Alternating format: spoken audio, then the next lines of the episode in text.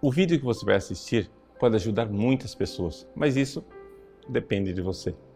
Compartilhe, nos ajude a evangelizar.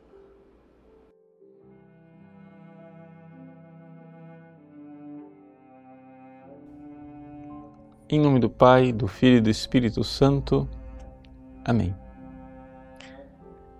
Meus queridos irmãos, nesses dias nós acompanhamos Jesus na sua subida de Jericó para Jerusalém. Agora, finalmente, ele tem a cidade diante dos seus olhos e chora sobre a cidade de Jerusalém. É impressionante para nós pensar o Cristo que chora, mas aqui ele está realizando aquilo mesmo que ele pregou no Sermão da Montanha. Foi ele quem disse: Bem-aventurados os que choram. E por que existe uma felicidade aqui no chorar? Por quê? Porque ele chora como quem ama. Ou seja, seria egoísmo, seria não amar, ver uma cidade, uma cidade eleita, uma cidade predestinada por Deus se destruindo e não chorar. Seria a pior das crueldades a indiferença. E, no entanto, o Cristo chora. Assim como a Virgem Maria, em suas aparições recentes, aparece chorando e chorando sobre a situação da humanidade. A humanidade que não faz penitência, a humanidade que não muda de vida, a humanidade que não reconhece a graça de Deus. Jesus, aqui nesse evangelho, diz para Jerusalém: Não conhecestes o tempo da visita de Deus. A palavra grega que está lá no original é o kairos tes episcopes. Kairos, você sabe o que é? É o tempo é, oportuno, o tempo propício, ou seja, quando você tem um fruto e acontece que o fruto está maduro, ele está no seu kairos, está no tempo oportuno para ser colhido. Aqui é, existe um tempo oportuno da visita de Deus. Deus nos visita. Deus nos dá essa sua é, presença numa visita de misericórdia. Pois bem, na sua misericórdia divina, nosso Senhor quer a nossa conversão, assim como Ele quer a conversão da cidade de Jerusalém. Nós vemos a paciência de Deus. Quantas e quantas vezes Ele nos envia suas mensagens de amor. A Virgem Maria, nas suas aparições, né, ela mostra o coração de Deus sofrido. Em La Salette, a Virgem Santíssima aparece chorando.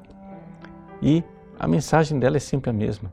Rezem, façam penitência, mudem de vida. Ainda é tempo, você ainda está no Kairós, ainda está nesse tempo da visita de Deus em que você pode mudar de vida. Algumas pessoas ficam é, me perguntando às vezes, Padre, o que, é que o senhor acha? É, vai haver um castigo? Vai haver é, digamos, a destruição das coisas como está previsto na Bíblia? Veja, quando Deus fala dessas destruições, como a destruição de Jerusalém, que não ficará pedra sobre pedra, quando ele no Apocalipse fala é, do abalo final é, de toda a criação, ele, ao se referir aos seres humanos, ele fala sempre no condicional. Ou seja, se nós não mudarmos de vida, se nós não fizermos penitência, se nós não rezarmos, é que essas coisas cairão sobre as nossas cabeças.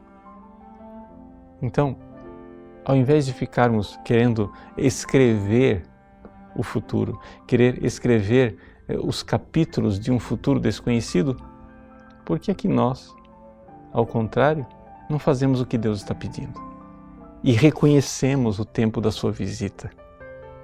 Sim, Deus chora. A Virgem Maria chora, porque vê que paira sobre nós um futuro terrível se não mudarmos o nosso coração e se não reconhecermos que agora vivemos o tempo da misericórdia. Depois haverá o tempo da justiça. Deus, então, no seu coração, nas suas entranhas de misericórdia, quer a nossa conversão. Deus abençoe você. Em nome do Pai, do Filho e do Espírito Santo. Amém. Gostou do nosso conteúdo? Pois bem, o nosso site faz questão de ser um eco da doutrina católica, do magistério de sempre. Muitas pessoas escrevem para nós diariamente dizendo que mudaram de vida, dando seus testemunhos. Quem sabe uma dessas pessoas que está esperando para mudar de vida é um amigo seu.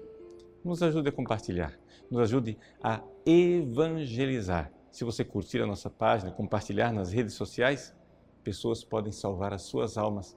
Deus usa instrumentos tão simples para transformar os corações. Que Deus abençoe você.